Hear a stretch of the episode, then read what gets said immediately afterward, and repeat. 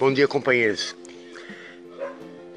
A notícia mais abala hoje, que precisa ser comentada, é a do prefeito Crivella pedindo para recolher os livros na Bienal do Livro por conta de de intolerância, intolerância religiosa.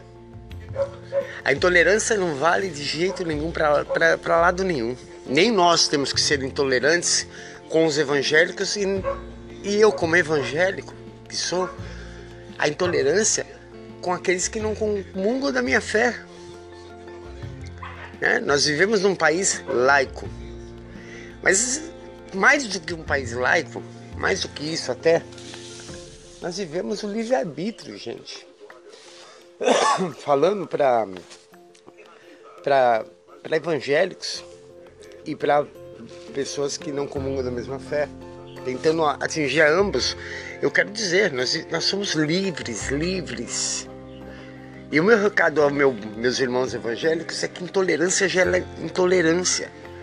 Cada vez que vocês agem com intolerância, querendo fazer o trabalho de Deus, mudando pessoas, mudando personalidades, mudando modos de pensar, vocês batem, dão murro em ponta de faca, gerando mais intolerância do outro lado. A física já disse, toda ação causa uma reação. E isso vale tanto para os evangélicos como vale para nós que estamos aqui trabalhando por um socialismo, por um Brasil livre, por um Brasil que divida o pão, que, que cuide do pobre, que cuide do, do mais necessitado. Vale para ambos. Nós também não podemos agir com intolerância, porque eu, não todos, não é mais, graças a Deus, não é mais a maioria dos evangélicos. Mas ainda existe um setor evangélico que é fadado a ser manipulado por seus líderes. São pessoas que não têm pensamento próprio, eles precisam que o líder fale.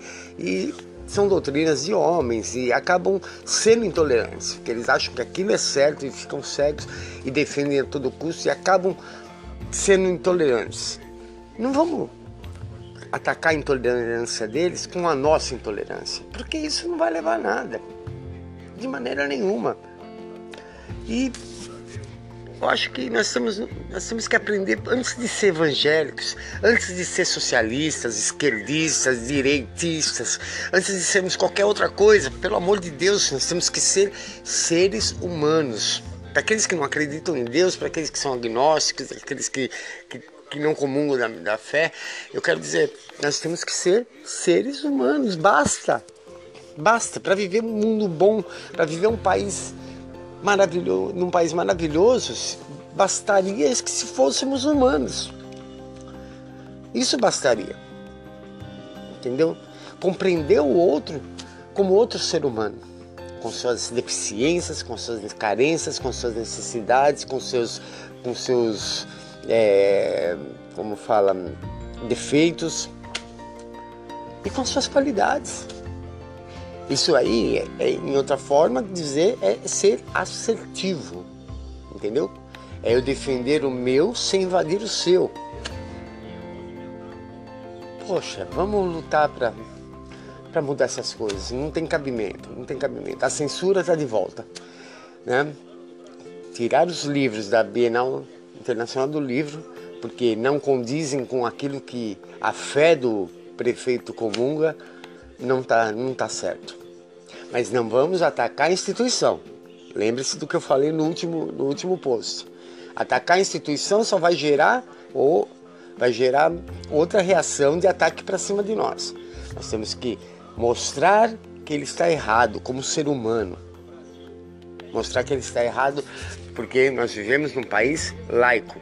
E mostrar que ele está errado porque nós vivemos num planeta onde vivem seres humanos diferentes, cada um com sua característica, e nós não temos o direito de ordenar ou dizer como o outro deve pensar.